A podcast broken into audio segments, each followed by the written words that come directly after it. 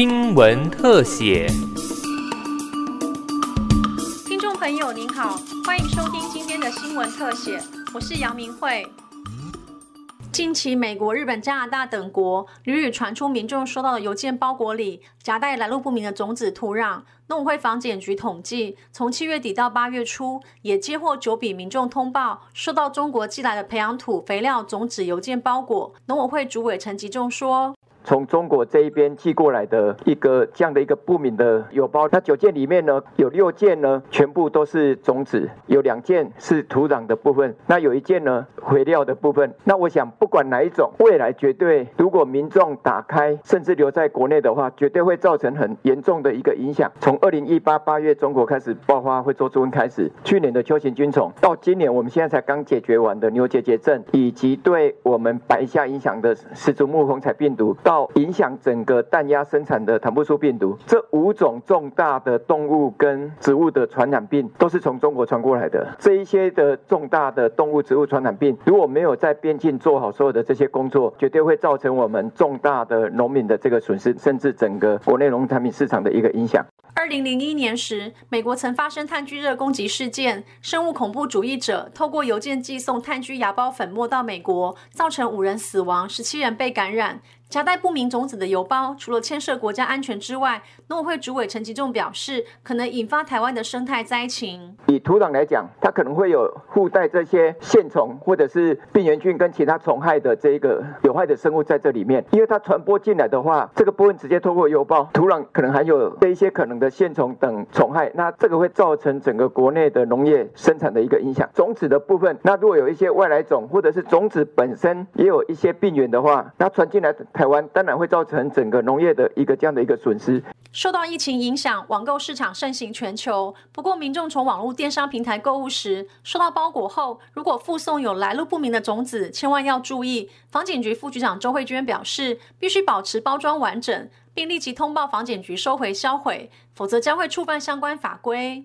脸书上面贩卖这个种子呢，在目前呢，在它还没有，如果是从国外进来的，就一定要符合我们的检疫规定。一方面呢，也就是做买家的宣导，要强化买家。如果买家的宣导购买的这个植物或植物产品进输入的时候没有申报检疫，那么就会违反我们植物防疫检疫法的规定，会有三万元到十五万元的罚则。财政部关务署主任秘书吴慧燕表示，关务署会针对海外入关邮包进行检查，一般程序会经过 X 光机。今年已查获快递违规输入植物相关产品案件总计一百九十八件，关务署将持续与防检局及中华邮政共同合作，加强邮包通关查验。海关这边其实不管是邮包或者快递，快递大家都知道，因为货物真的是琳琅满目、五花八门。事实上，透由它的整个那个密度或者货物的影像，X 光的这样的一个功能，尤其我们一直在深化我们 X 光的这样的一个功功能之下，其实目前海关有一个同步的一个显示系统。你报什么？刚刚会想说啊，你报花盆。啊，如果你今天爆花盆，我 X 光看到了不是，我们是可以及时查气的，这个会及时的去防范。那另外海关在这部分，我们也有做比较大的努力的是，我们希望就是说，除了我们的 X 光之外，我们要提高我们的查验的量能，抵挡这些所有可能造成的危险。不明种子邮件包裹危害防疫，甚至是国家安全。除了政府加强把关，阻绝境外的不明植物、土壤、肥料输入台湾之外，农委会主委陈吉仲也呼吁全民提高警觉，主动通报。我们是希望所有的消费者，比照去年跟前年配合农委会在做所有的会做猪瘟的防疫。比如说之前有国小的小朋友看到越南来的香肠火腿，主动就会跟老师们这边报告。我们也当然希望，如果今天所有的这一个防疫的部分，不是只有靠部会跟政府在边境来阻绝，而是希望全民也可以针对只要收到这样的一个不明的邮包，请麻烦第一时间来提供给我们的房检局。房检局也提醒民众避免从国外购买植物或相关产品，如确实需要输入，应先确认输入检疫规定，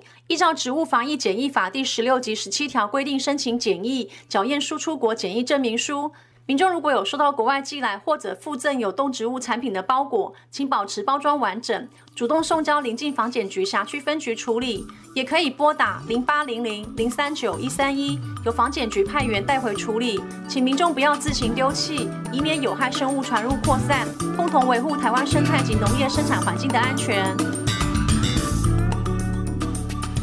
以上新闻特写由警广记者杨明慧采访直播，谢谢收听。